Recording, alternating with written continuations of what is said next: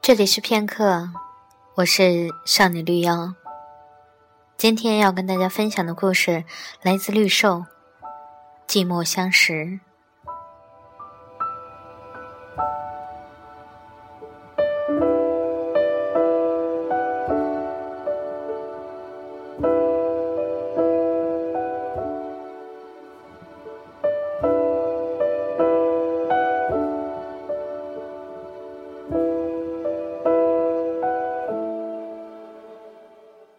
这是个寂寞鬼的故事。连续几个月都是同组业绩最差的我，由于加班，在那天晚上又回来晚了。回到公寓的时候，隔壁的大学小情侣早已回来，在嘈杂的脑残电视剧对白的背景中打情骂俏，隔着墙都听得一清二楚。抬头看墙上的挂钟。时针离九，只差肉眼看不到的几度。分针已不偏不倚地刺中十二的心。我扔下包，脱西装，从冰箱里翻出昨晚吃剩的汉堡，就着啤酒狼吞虎咽，冰凉的液体喝干，身体竟不由自主地燥热起来。用手一摸，后背上流的汗都浸湿了衬衫。对着镜子照了照，脸色没问题，舌苔呢也正常，看来不是食物中毒，只是肚子有些胀痛。这时我倒为没有把汉堡热一热而后悔起来，因为全身热得难受，我便松了松领带，脱了衣服去浴室淋浴。清爽的水打在身上的时候，那种仿佛毛孔里有几百只蠢蠢欲动的虫要爬出来的感觉，消失无踪。燥热随着冷水的流淌从身上代谢掉。头靠在墙上的时候，喷头里的水恰巧如雨一样打在我的眼皮上、鼻子上和嘴唇上，是无与伦比的暧昧。与温柔，仿佛一睁眼就是干净的湛蓝的天，吸口气就是十里八里的百合香，耳畔是稀稀疏疏的植物在风中的响动声。我一起身，放眼望去，竟是漫上遍野的百合花，男孩与女孩在不远处嬉戏打闹，而我一个人不小心睡了过去，仿佛。被一个大浪吞没，沉入海底。我再次回到清凉的秋雨里的时候，耳畔已然是隔壁小情侣美国悍妇般夸张的叫床声。淋浴后的身体不再疯狂的燥热，反而感到些寒冷，胃里也像揣了块冰冷的铁，有些硬邦邦的恶心。擦干身子出来的时候。隔壁的战斗仍在继续，并有着白热化的趋势。我则光着身子在床上舒舒服服的大字形的躺开。这时，夏日晚上的风裹着股类似于高烧不退的邪热，从窗外吹进来，粘在我身上，呼不来唤不去。我的心思此刻被这股邪热劫持着。我想象着自己的业绩有一天成为全组第一，不是全销售部的第一，不用再被上司骂，不用低三下四的抬不起头，不用每天担心被炒，不用。手机这时突然响起来，我拿起床头的手机，是个陌生的号码。喂，是倪先生吗？是小姐，您需要饮水机吗？我们公司的，你是呢喃？哦，我是。我一时有些错愕。电话另一头的女生似曾相识，又像是大街上偶遇的熟人背影，而不敢随便开口相认。还记得我吗？我是马达呀。马达，你是市一实验小学二班的马达。我一挺身从床上坐起来，脑袋里飞速地整理着有关马达的一切数据，翻箱倒柜地扒开上头大学与高中的记忆，在最底层艰难地把它从夹缝中抽出来。那那是一本色彩鲜艳的图本。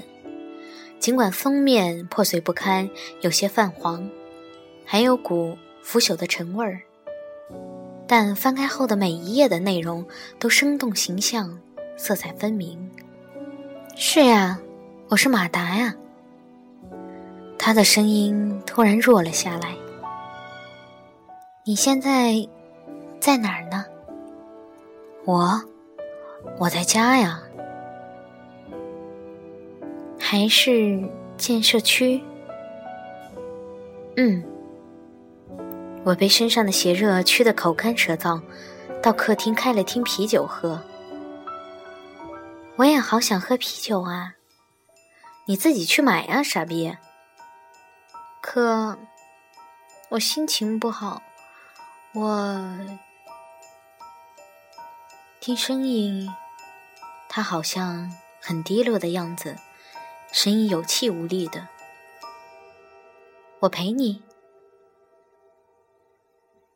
地址我一会儿短信给你。我不舒服，先挂了。我挂了电话，一边穿衣服，一边从潜意识翻找有关马达这个人的所有。小学同班同学，长头发，发质很好的高个子女生，精致的脸，秀气而不做作。在五年前的同学会上见了一次，再也没见过。至于他的工作及其他经历，便一无所知。说多了，除了拥有互有交集的六年的记忆，其他的跟陌生人无异。再次相见，也无异于招呼寒暄，最多不过吃饭、握手与拥抱。穿着西服衬衫出了公寓，半路上收到短信，便打了个车到他留地址的地方。目的地离我住的公寓有着大约二十分钟车程。车里一直放着轻摇滚，而后渐渐的曲风变得柔和清晰，就像从车窗外吹进来的干爽的风。我的意识在这种渐变的平缓中，也渐渐的沉淀下来。进入浑浑沌沌的神游里。我的印象中，马达从小就喜欢音乐，班级学校表演才艺的时候，总是少不了他。他的手指很漂亮，周围的人都说这孩子长大是块搞音乐的料。而且他弹起吉他的样子很有气质，长长的头发遮住大半张脸。那时候虽然没有学琵琶行。我已然被他迷得魂不守舍，总是想仔仔细细的盯着他的脸看个够。后来的同学会上，我还记得他清唱了几首歌，虽然没有弹奏，但唱功也是无懈可击的，无可挑剔。现在他家里会有很多把吉他吧？地面上的唱片铺得满地都是，他就光脚坐在客厅厚厚的唱片盒子做的地板上，穿一件肥大的咖色睡衣，盘腿坐着，手里提着一罐开着的啤酒，地上还有给我留的其他几罐，都是冰冰凉凉的，刚从冰箱里取出来的新鲜货。现在是北京时间二十三点整。交通之声为您报时。我操，都这点儿了！我打开手机确认了下时间，发现车上报的时间还要慢那么两三分钟。更重要的，还有一条马达的短信。还要多久？马达。十分钟吧，呢喃。建设街与建民路交汇处发生一起车祸，救护车赶到时，其中一人因失血过多当场死亡，其余这么多年了，他还会记得儿时的梦想吗？或是他早已舍弃了也说不定。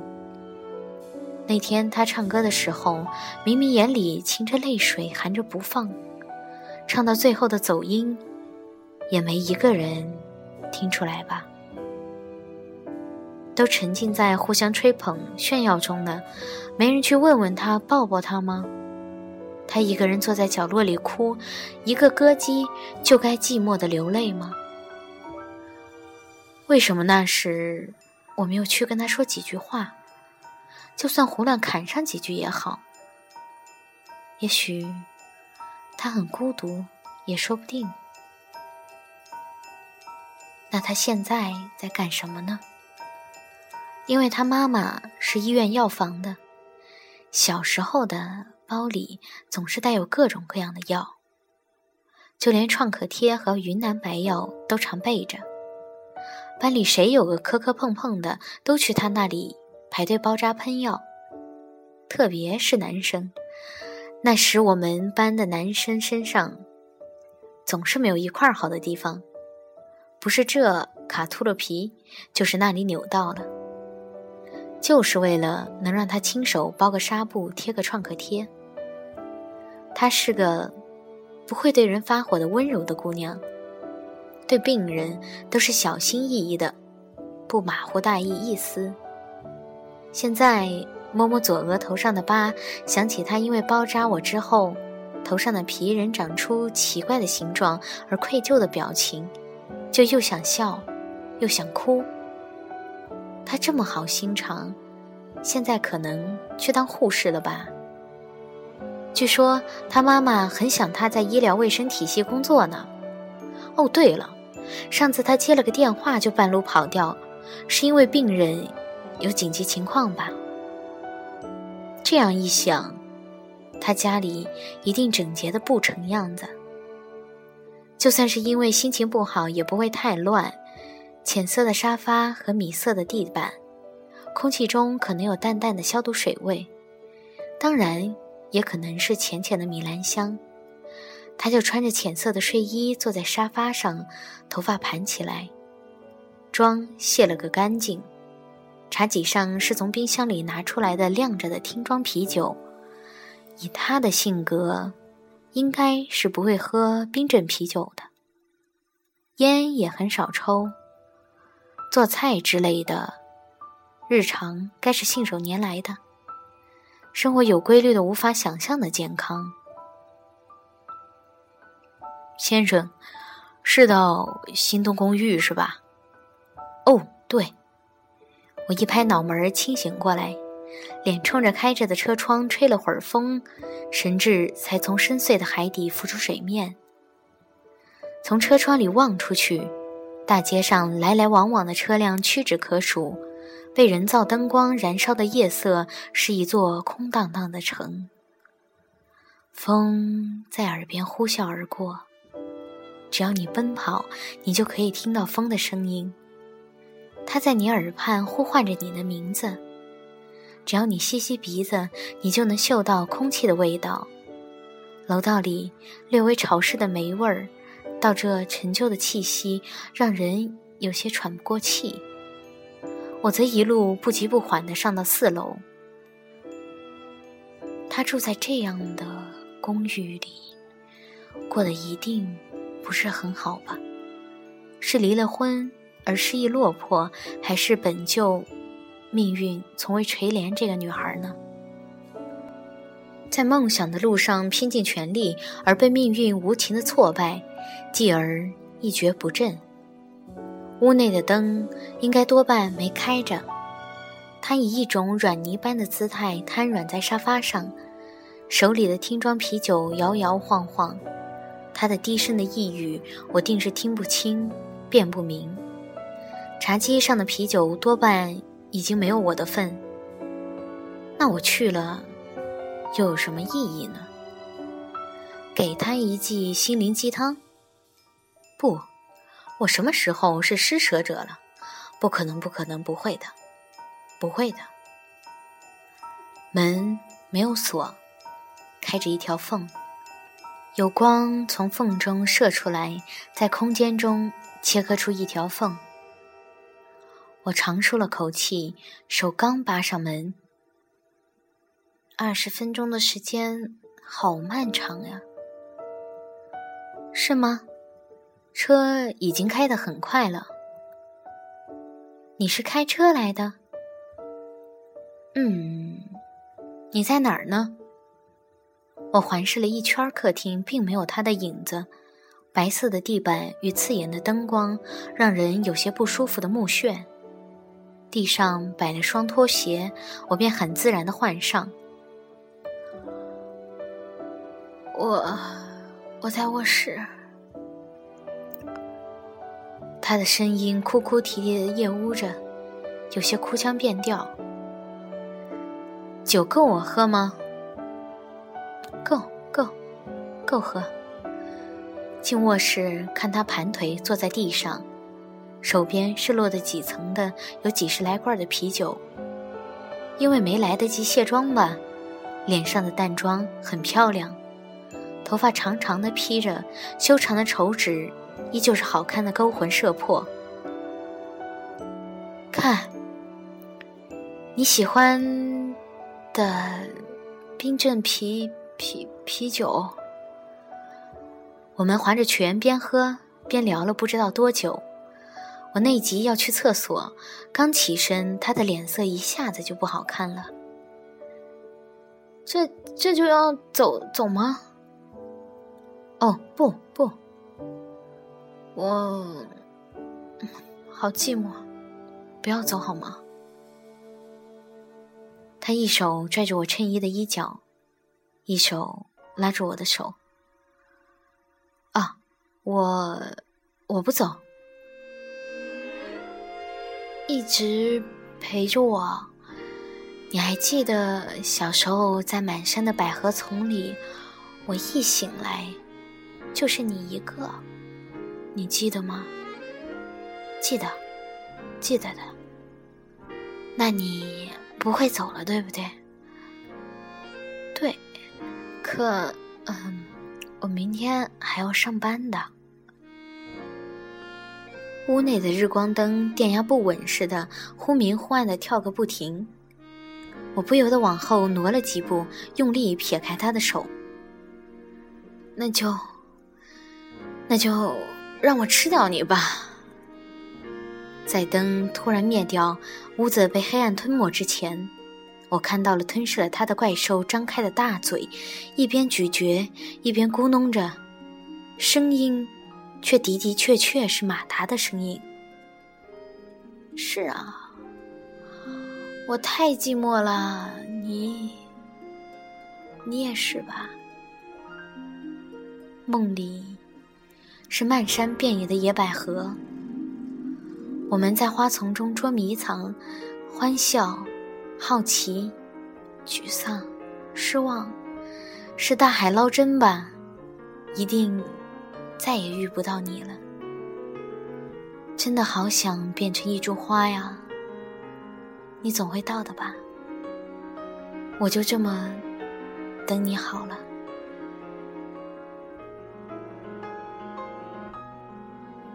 是周彻吗？嘿，没听出来吗？我是呢喃呐。